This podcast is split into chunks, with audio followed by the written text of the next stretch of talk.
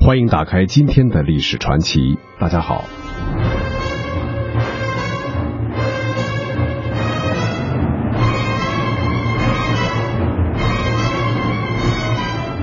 一九四零年初，荷兰、比利时、卢森堡、挪威等国相继沦陷。六月，法国也向纳粹德国投降。在此之前，敦刻尔克大撤退。把三十万人运回了英国本土。除了英国远征军之外，还有一些法国的抵抗力量。这三十万人使英国拥有了令纳粹德国感到不安的抵抗实力。此时，希特勒把目光瞄准了东方的原苏联。为了避免两线作战，希特勒用战争来威胁英国投降。但刚刚上任不久的丘吉尔显示了他铁血的一面，并公开表明了战斗到底的决心。英国人的抵抗决心使纳粹德国的诱降计划彻底破产。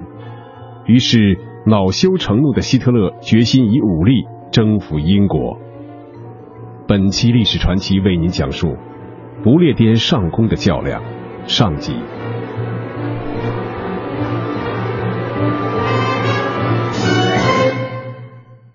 一九四零年七月十六号，希特勒发出了实施海狮计划的指令。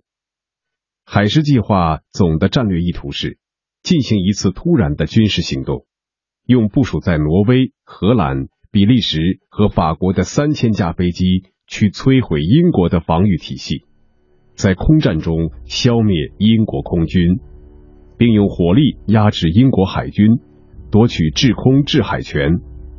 然后派二十五到四十个师登陆作战，一举占领英国。在海狮计划实施前，德国空军和英国空军进行了多次空中较量，但德军损失的战机数量整整是英军的一倍。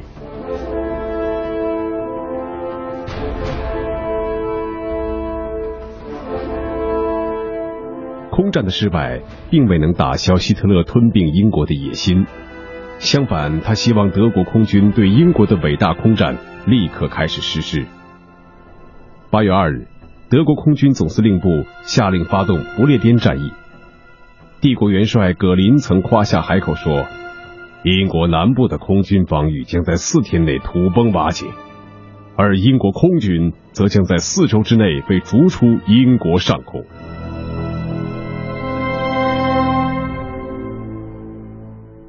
八月六号，格林命令在十号开始全面出击。这次进攻计划被称为“樱木计划”。许多德国飞行员一想到这个能够使他们赢得战争胜利的樱木计划，就得意非凡。他们把不列颠岛的地图画在机身上，并加上伦敦八月十五日完蛋这种十分傲慢的说明。由于天气原因，计划被迫推迟。八月十二日，格林下令。于次日实施一木计划。作为大空袭的前奏，德国空军在十二号对英国的沿岸雷达站进行了猛烈的突袭。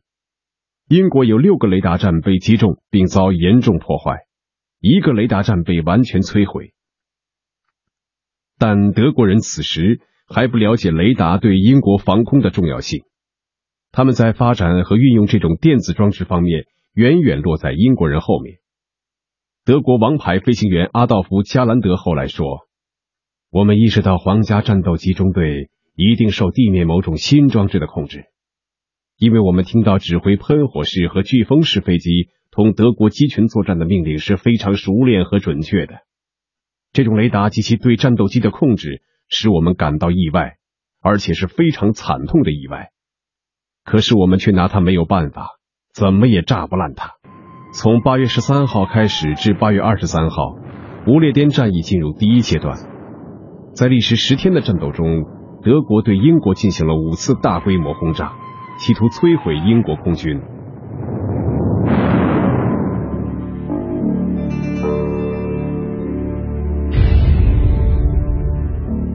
八月十三号，天空阴云密布，能见度极差，云层高度只有四千英尺。天气比以往更不适合空战，但格林已经不能再等了。希特勒早就急不可耐，甚至有点愤怒。于是，强大的德国轰炸机队按计划出发，但是护航的战斗机队却没有按计划同时起飞，只有少数战斗机随行。德国轰炸机只好在几乎没有战斗机掩护的情况下单独出击。第一队前去轰炸东彻奇机场和希尔内斯港口，第二队飞向奥迪汉和法恩巴勒，第三队则沿着汉普郡的海岸线飞行。由于部署了警戒雷达。英国战斗机司令部很快得到了德军即将来空袭的情报。第八战斗机大队司令派克将军命令两个喷火式飞行中队和两个旋风式飞行中队前去保护泰晤士河口的一支船队以及霍金吉、罗斯汤两地的机场，并派出一个机群在坎特伯雷上空巡逻。他把三分之二的喷火式飞机和一半的旋风式飞机留在手头，以便对敌机实施集中攻击。第十战斗机大队司令布兰德也派出了两个中队到多塞特上空巡逻。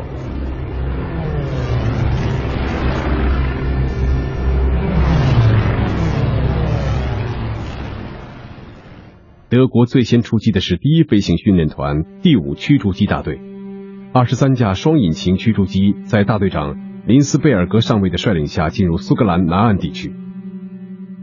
当林斯贝尔格上尉越过英国海岸线时，处在编队最后的一架飞机发出警报，后方发现喷火式飞机。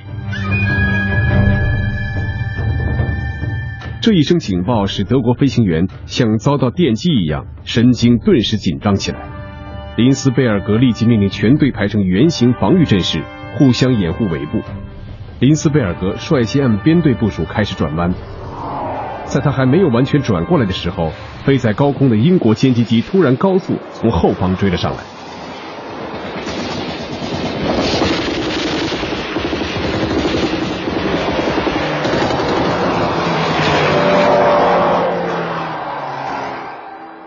林斯贝尔格的飞机马上向右一拐，巧妙的避开了喷火式飞机的火力。好险，子弹从他的左侧擦身而过，喷火式战斗机扑了个空。另一架德机想用俯冲动作躲避，但是却没有林斯贝尔格走运。这架德机的速度没能一下子提起来，因而被英国飞机紧紧咬住，遭到攻击。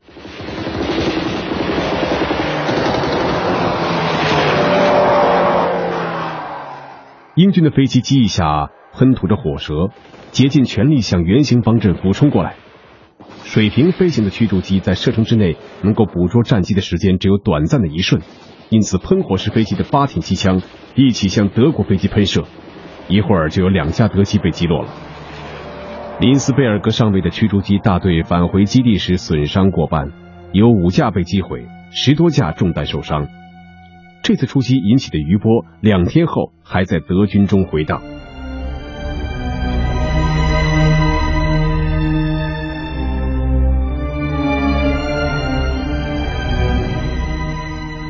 德军在其他方向的情况也同样不妙。以东撤奇机场为目标的德国轰炸机群显然成功的实施了轰炸，但也付出了惨重的代价。以希尔内斯港为目的地的轰炸机群更不走运，被英国旋风式飞机紧紧咬住，只好胡乱扔出炸弹，偷鸡不成反蚀把米。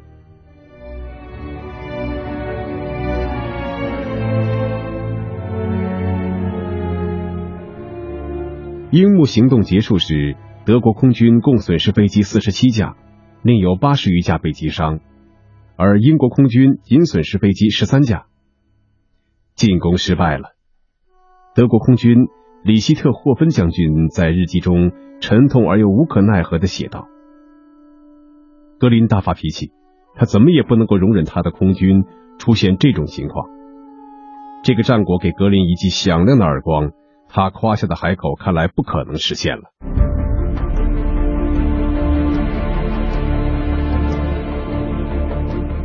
八月十五日，天气开始出人意料的好转，云雾逐渐散去，持续了好几天的阴暗天气豁然晴朗。这是实施空袭的好天气。德国空军统帅部根本没有顾及到天气的变化，各航空队的指挥官都被格林召到卡林山庄开会去了。没有人来发布战斗指令。留在司令部值班的德国空军第二航空队参谋戴希曼上校以一个军人的责任感承担了风险。他立即向各部队发出了出击的命令，但是谁能料到，这一天竟会成为对英国本土空战中最激烈、最壮观的一天。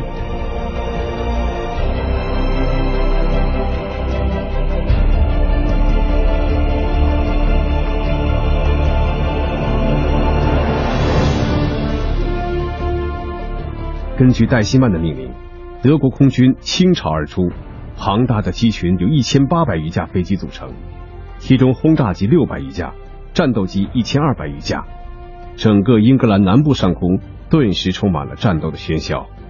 轰炸机隆隆轰鸣，战斗机腾升俯冲，穿梭交织，机枪疯狂的扫射，机炮连续喷射着冒火的弹头，这是世界空战史上空前绝后的一大奇观。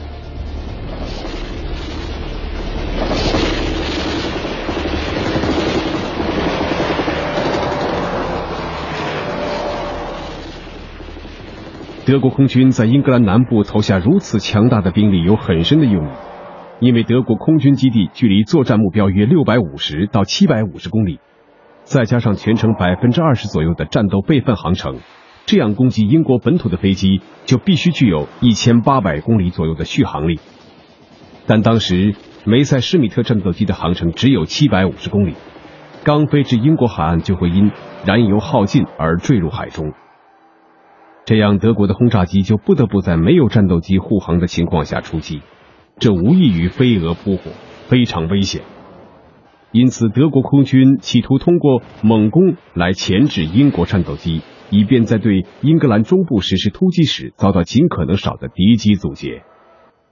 然而，德国空军的这个阴谋被英国的道丁元帅识破了。道丁把原来部署在英格兰南部双方争夺焦点以外的。第十一战斗机大队北调苏格兰，与一支没有参战的第十二、第十三战斗机大队合兵一处，这样德军的企图又破产了。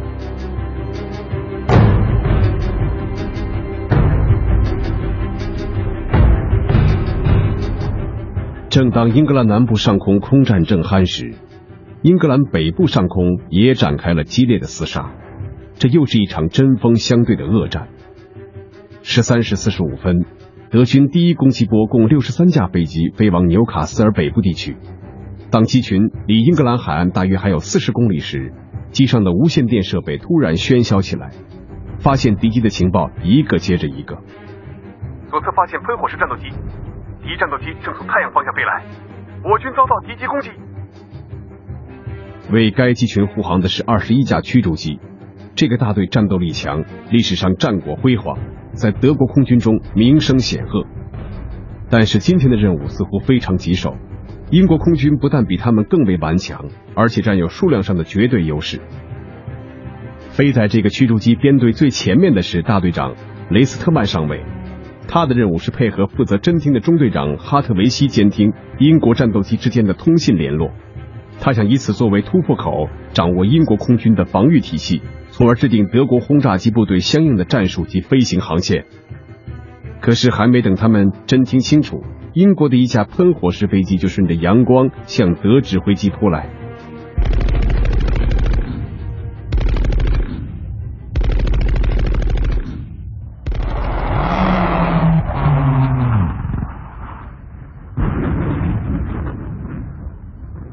雷斯特曼还没有来得及掉头进入迎战状态，就被对方密集射击的子弹击中，飞机尖叫着一头栽进大海。大队长雷斯特曼上尉与飞机一起葬身英吉利海峡。击落这架指挥机的是英国第七十二飞行中队的喷火式战斗机。十五分钟以后，前来阻击的英国飞机从四面向德机发起了立体攻势，又一架德机被击伤。面对强大的对手，双方展开了一场你死我活的厮杀。英国也有数架飞机被击毁或因伤退出战斗。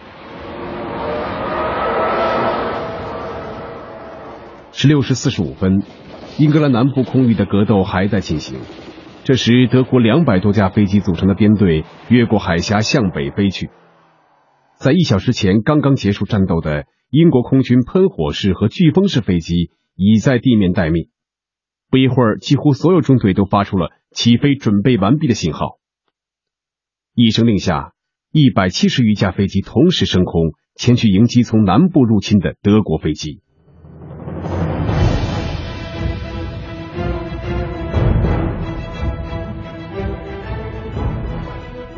德国飞行员切身体验到了英军的顽强抵抗。当英国海岸刚刚出现在领航员黑尔比希上尉眼前时，各中队编队最后的飞机几乎同时发出警报：后面发现敌战斗机。从德机后方飞来的是英国的喷火式飞机，他们所有的机枪都吐着复仇的火舌，从德机编队上方向下俯冲，其速度之快令人惊讶。这些飞机刚冲过有效发射高度，便又重新拉起，迅速上升，占领有利位置，准备再次攻击。黑尔比希看到为轰炸机护航的战斗机群正在数千米上空穷于应战，已无暇顾及。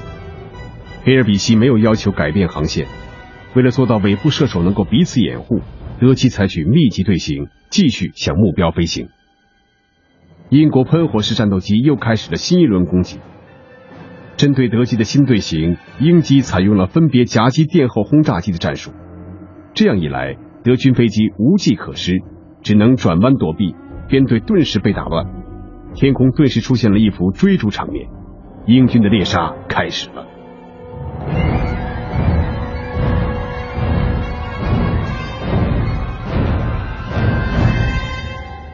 其后几天，由于天气恶劣，空战中断。到八月二十三号，不列颠之战的第一阶段结束。在这一阶段中，英国有十二个空军基地被摧毁，六个雷达站失去工作能力，一个指挥中心被炸，七个飞机制造厂遭到不同程度的损坏，另外还有一座弹药库、十座储油库被炸毁。但是由于德国选择的目标太多，活动的地区过于广阔，从而分散了兵力，降低了轰炸效果。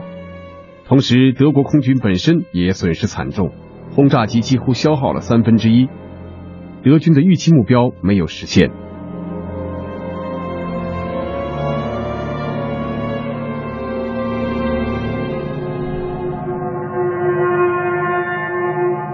最令德国飞行员感到莫名其妙的是，他们明明是根据地面指令飞行轰炸，可偏偏有五分之四的炸弹没有命中目标，却投在了荒山旷野。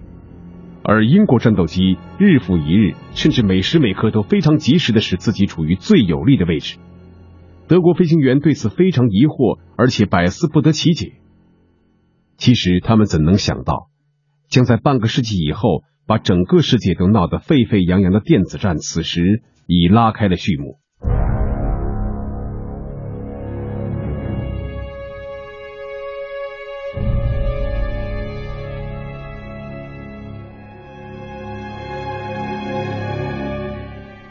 格林对德国空军的战绩非常不满。八月十九号，他在卡林庄园命令，等天气好转，空军立即集中力量攻击英国皇家空军。从八月二十四号开始，德军汲取了前一阶段的教训，集中全力轰炸英国第十一战斗机大队所部署的区域。为了实现这一目标，德国从八月二十四号至九月六号，平均每天出动飞机。一千多架次，不列颠战役已经进入了决定性阶段。一个月以来，英国皇家空军一直处于高度戒备的状态，飞行员们已经太疲劳了。尽管他们一直坚持着，但德军方面的数量优势开始体现。英国南部的五个机场遭到严重破坏，沿海七个关键性扇形雷达站中的六个遭到猛烈的轰炸。整个通讯指挥控制系统濒于彻底瘫痪的边缘。同时，皇家空军战斗机的防御力量开始削弱，短短十天之内就有四百四十六架战斗机被毁或遭破坏。此外，一百零三名驾驶员阵亡，一百二十八名重伤，伤亡人数达到了英军飞行员总数的四分之一。英国面临着灾难性的威胁。整个国家也陷入了一片恐慌之中。丘吉尔首相焦虑地说：“如果敌人再坚持下去，整个战斗机指挥部的全部组织就可能垮台，国家就有沦陷的危险。”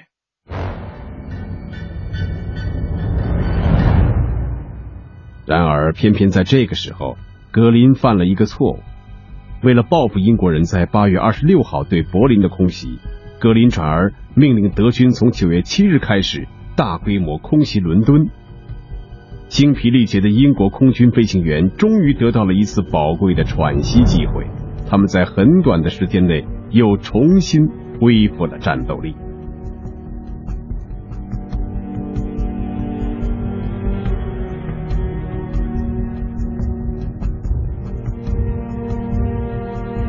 九月七号之后，德军又对英国实施了怎样的空中打击呢？历史传奇下期继续为您讲述不列颠上空的较量。下集，感谢您的收听。